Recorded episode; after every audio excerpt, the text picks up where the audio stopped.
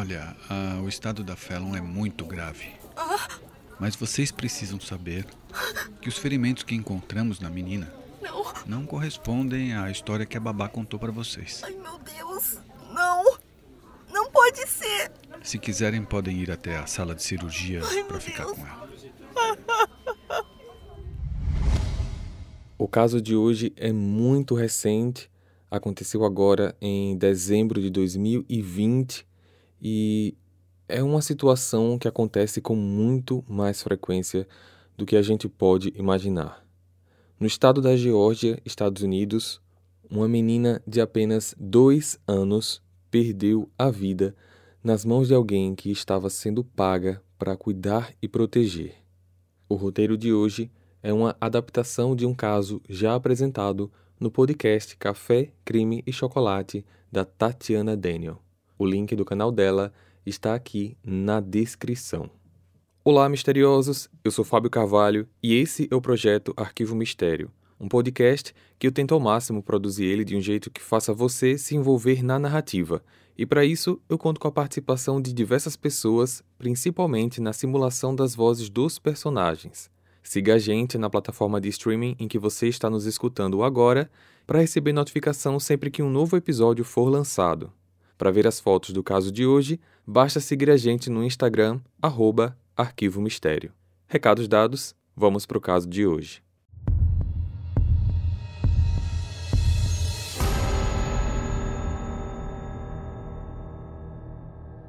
Christine Ann Friedley tinha 25 anos quando descobriu que estava grávida. A gravidez não foi planejada e ela nem estava em um relacionamento estável com o pai do bebê, mas mesmo assim a notícia foi recebida com muito amor. No início, o namorado da Kristen participava do andamento da gravidez, só que, com o passar do tempo, ele foi se afastando e, ao que a gestação se aproximava do nono mês, ele já não fazia mais parte da vida dela nem do bebê. Por outro lado, a sua mãe, Cheryl, sua tia e madrinha, Sandy, e suas irmãs, Stephanie e Cindy, apoiaram muito o bebê, que todos já sabiam que seria uma menina. Assim, no dia 27 de setembro de 2018, em Hollywood, na Flórida, nasceu a pequena Fallon Lynn Friedley.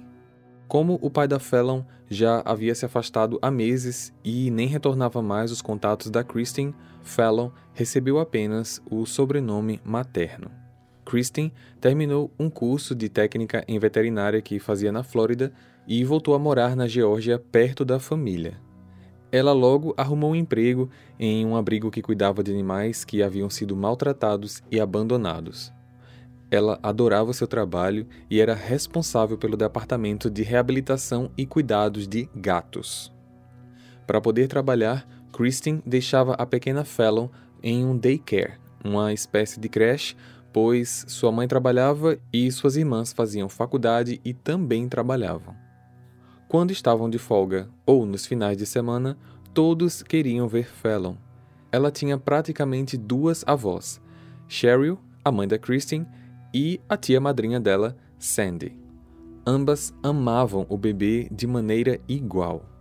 Na época do Natal do ano seguinte, 2019, Christine fez uma postagem em sua rede social se dirigindo ao pai biológico de Fallon, mas sem citar o nome dele. Ah, se eu pudesse mantê-la assim, pequenininha. Eu não sei se é esta época do ano, mas eu estou realmente sensível estes dias. Eu trabalho duro, muito duro.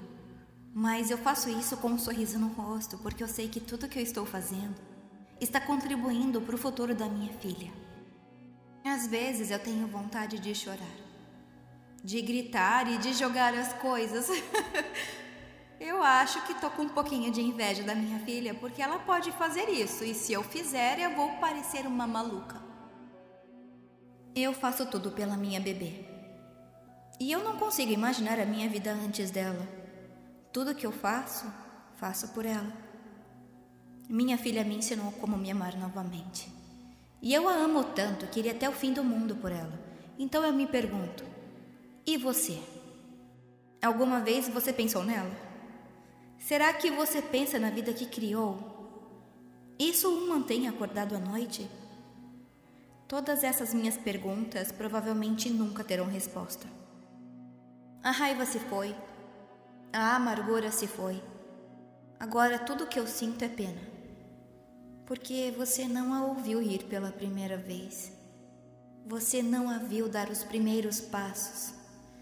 E você também não estava lá para ver o sorriso no rostinho dela pela primeira vez que ela comeu uma banana. Você simplesmente não estava lá. Pensar no que eu direi a ela quando ela ficar mais velha me assusta. Como você diz a uma criança que seu pai decidiu ir embora? Difícil, mas no fim, eu estou até grata. Obrigada por ir embora. Obrigada por me dar a oportunidade de mostrar o quão forte eu sou. Obrigada por nos poupar do problema que provavelmente você nos causaria. Obrigada por ir embora. Três meses depois, março de 2020, Kristen conheceu Cameron Gant, que era divorciado e já tinha uma filha de seis anos. O relacionamento avançou rapidamente e eles se casaram em outubro daquele mesmo ano. Com o casamento, Kristen e Fallon foram morar na casa dele em Woodstock. Cameron gostava muito de Fallon e a tratava como se fosse sua própria filha. Ela era uma criança feliz, inteligente e muito obediente. No mês de maio daquele ano, os Estados Unidos entraram em um lockdown por conta da pandemia e a creche de Fallon fechou. Durante duas semanas, Kristen ficou em casa devido às principais restrições iniciais, só que ela precisou voltar a trabalhar dias depois. Como Cameron trabalhava na área de jardinagem, que lá era um trabalho considerado de necessidade básica e também era feito ao ar livre, ele também foi chamado para voltar à rotina. Sem ter onde deixar Fallon, pois todas as escolas e creches estavam fechadas, Kristen entrou meio que em desespero. Foi então que uma das suas irmãs mencionou uma amiga em comum que elas tinham, chamada Christy Hannah, que também por causa da pandemia havia perdido o emprego e tinha decidido cuidar de crianças. Vocês devem ter percebido que o nome das duas são bem parecidos, mas uma se chama Christine, a mãe da Fallon, e a outra é Christy Hannah, a babá. Para ficar mais fácil o entendimento, chamaremos a babá apenas pelo segundo nome, Hannah. Hannah tinha 29 anos, morava em um apartamento em Sand Springs, a 25 minutos da casa de Christine. Tinha uma filha de 3 anos e um bebê recém-nascido. Ela era amiga da família há anos e era conhecida como sendo uma mãe muito amorosa, daquelas que posta fotos dos filhos nas redes sociais todos os dias. O apartamento de Hannah não ficava no caminho para o trabalho de Kristen, só que valia a pena, pois ela era uma pessoa conhecida da família. O fato de Hannah também ter uma filha na mesma faixa etária de Fallon era algo muito bom, pois elas poderiam passar o dia brincando juntas. Sempre que pegava a filha, Christine notava que a garota estava muito feliz, bem cuidada e até às vezes chorava para não ir embora. Então, nas segundas, quartas e sextas, Christine deixava Fallon com Hannah pela manhã e buscava a filha às cinco da tarde. Nos outros dias, a avó da menina tinha folga e assim podia cuidar dela. No dia 9 de dezembro de 2020, Christine deixou a filha com a babá às 8 da manhã e ficou de buscar, como sempre, pela tarde. Só que nesse dia aconteceu algo que nunca havia acontecido antes. Por volta do meio-dia, Hannah ligou para o celular de Cameron, o marido de Kristen. Oi, Cameron, tudo bem? Vem cá, a Fallon pode dormir aqui em casa hoje? Não sei. Melhor falar com a Chris. Já tentou ligar para ela?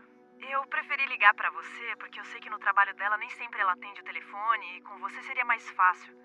Bem, eu, eu vou tentar falar com ela, mas mande uma mensagem também. Tá bom. Mando sim. Obrigada. Ele então ligou para a esposa e juntos acharam que não teria problema. Fallon já ficava lá normalmente até a tarde, costumava dormir cedo, amava a babá e a amiguinha, e no meio de tanta tarefa de casa para fazer como esposa e mãe, uma noite de sexta-feira livre seria ótimo para o casal. Kristen então mandou uma mensagem para Hannah dizendo que tudo bem e que ligaria mais tarde. Às quatro e meia, ela mandou uma mensagem perguntando como estava a filha. Hannah respondeu que Fallon estava bem, que estava no parquinho, só que sua bateria estava acabando. Daí em diante, as mensagens de Kristen não foram mais visualizadas. Nesse momento, ela ficou muito chateada, pensando como que uma babá vai para um parquinho com crianças e não carrega o telefone. Depois de meia hora, Kristen tentou ligar, só que o celular estava desligado. Quando Cameron chegou do trabalho às seis horas, ele ficou muito chateado quando soube disso. Não consegue falar com ela desde as quatro e meia? Acho melhor a gente buscá-la. Não, não, não precisa tanto. Eu acho que tá tudo bem. E já é hora de jantar, ela deve estar carregando o celular. Depois a gente fala com elas, né? Essa foi uma decisão que Kristen diz se arrepender profundamente. Assim, ela mandou uma mensagem para Hannah dizendo: Me chama por FaceTime assim que carregar seu telefone. Eu não estou acostumada a ficar muitas horas longe da Fallon e quero ver a carinha dela. Acho até que se a saudade apertar muito, eu vou buscá-la. Às seis e meia, Hannah respondeu a mensagem. Finalmente chegamos do parquinho. Fallon brincou bastante. Foi bem divertido. Na mesma hora, Kristen liga para Hannah, só que ela não atendeu.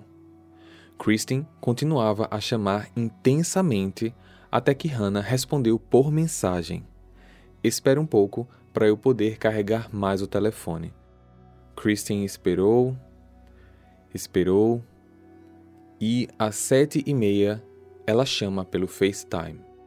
Dessa vez, Hannah atende e, pela tela, ela vê a filha já deitada ao fundo, coberta, só que num quarto bem escuro. Kristen estranha, pois raramente Fallon dormia tão cedo assim. Ela normalmente dorme às oito e meia. Fallon? Oi, amor, olha a mamãe. Na mesma hora, Hannah saiu do quarto com o celular. Ela tá com muito sono. As crianças brincaram muito hoje no parquinho. Nesse ponto, Kristen só pensava em pegar a filha logo no dia seguinte e pronto. Nada de dormir mais fora de casa. Era muito estresse para uma mãe. Só que mesmo assim, ela ainda achou que estava tudo bem. Ela confiava na Hannah, afinal de contas, era ela quem estava olhando Fallon pelos últimos quatro meses e qualquer mal-estar que ela e Cameron estivessem sentindo era provavelmente sintomas de saudade e de insegurança por ficarem longe da garota pela primeira vez. Kristen tentou relaxar, jantou e tinha acabado de sentar no sofá para assistir um pouco de TV. Talvez aquela foi a primeira noite que essa mãe de então 27 anos poderia assistir alguma coisa na TV que não fosse programação infantil. Às 9h20 da noite, Kristen recebe uma ligação de Hannah.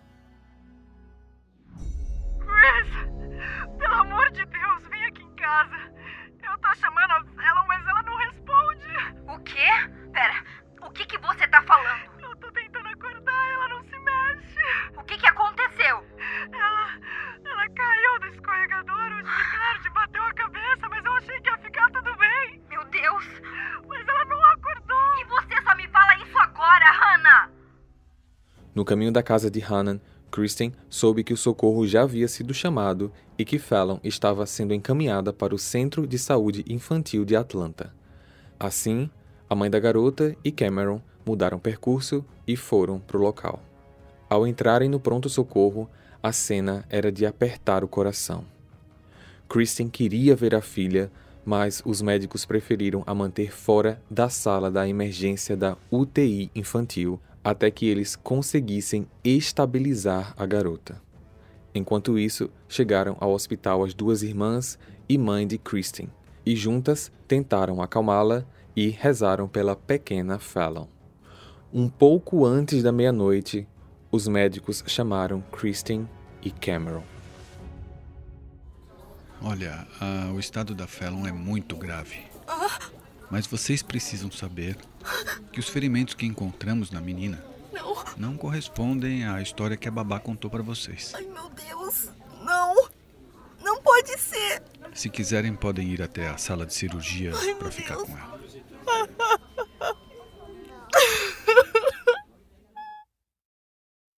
Chegando na sala, Kristen consegue ver a filha e pede a Deus para que tudo dê certo em sua recuperação.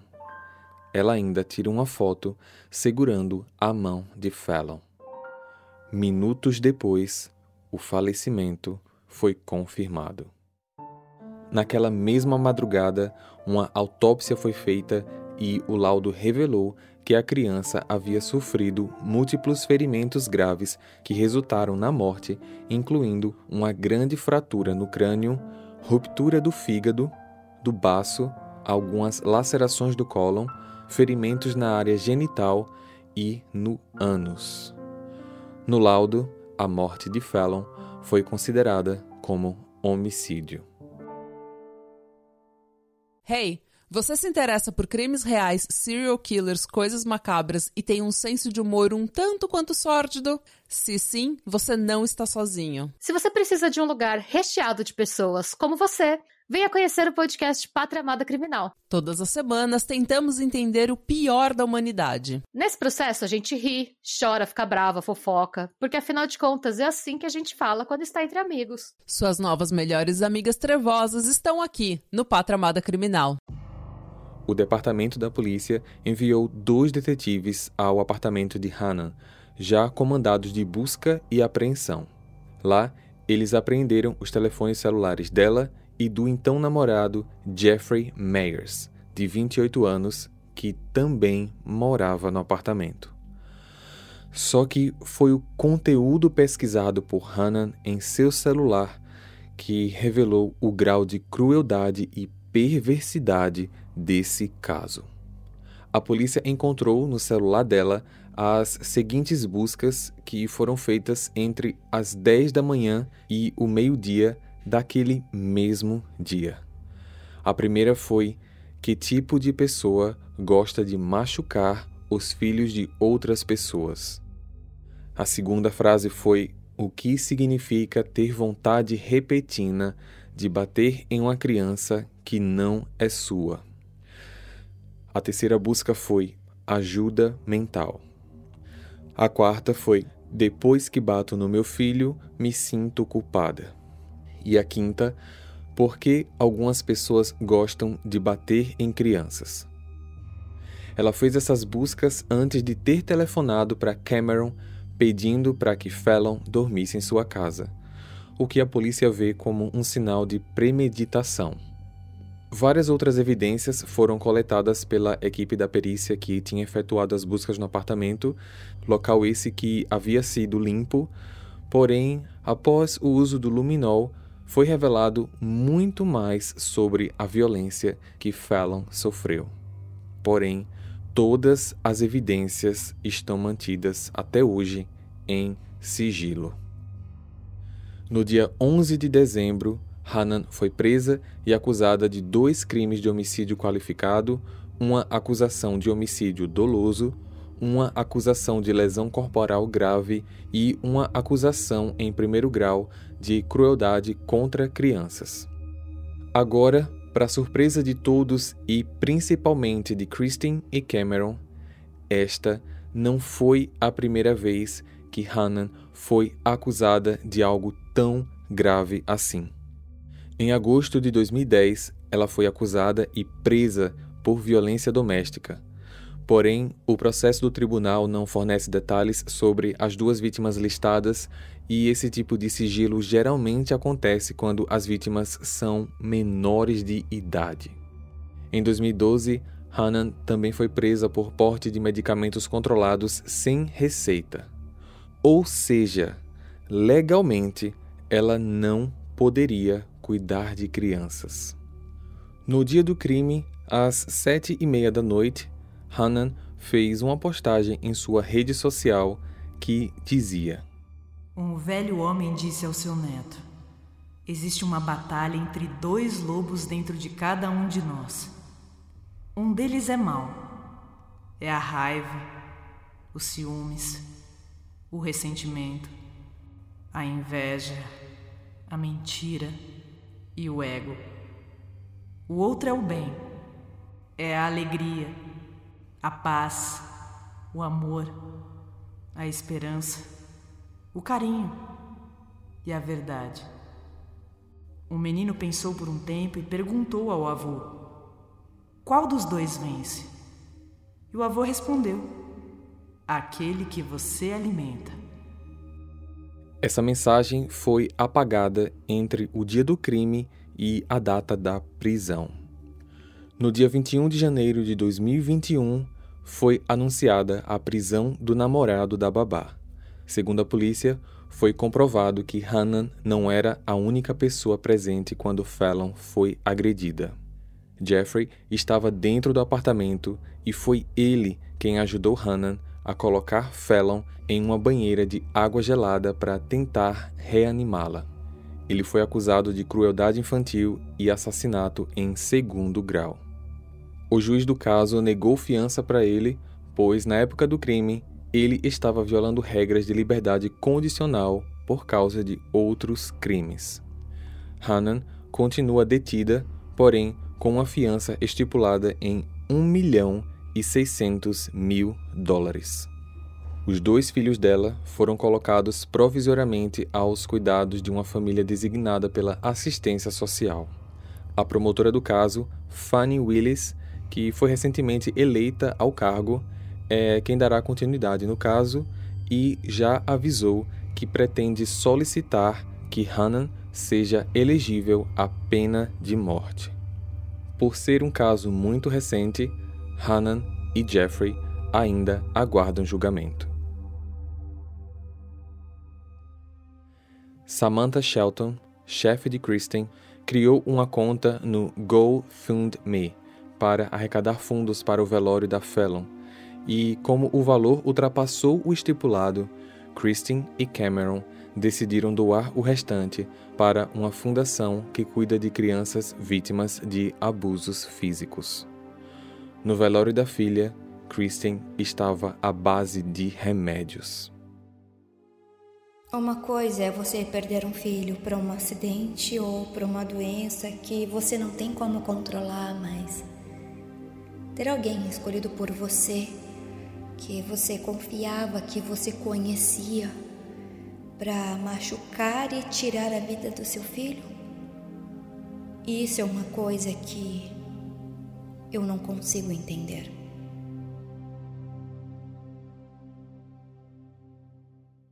Hey, você se interessa por crimes reais, serial killers, coisas macabras e tem um senso de humor um tanto quanto sórdido? Se sim, você não está sozinho. Se você precisa de um lugar recheado de pessoas como você, venha conhecer o podcast Pátria Amada Criminal. Todas as semanas tentamos entender o pior da humanidade. Nesse processo a gente ri, chora, fica brava, fofoca, porque afinal de contas é assim que a gente fala quando está entre amigos. Suas novas melhores amigas trevosas estão aqui no Pátria Amada Criminal.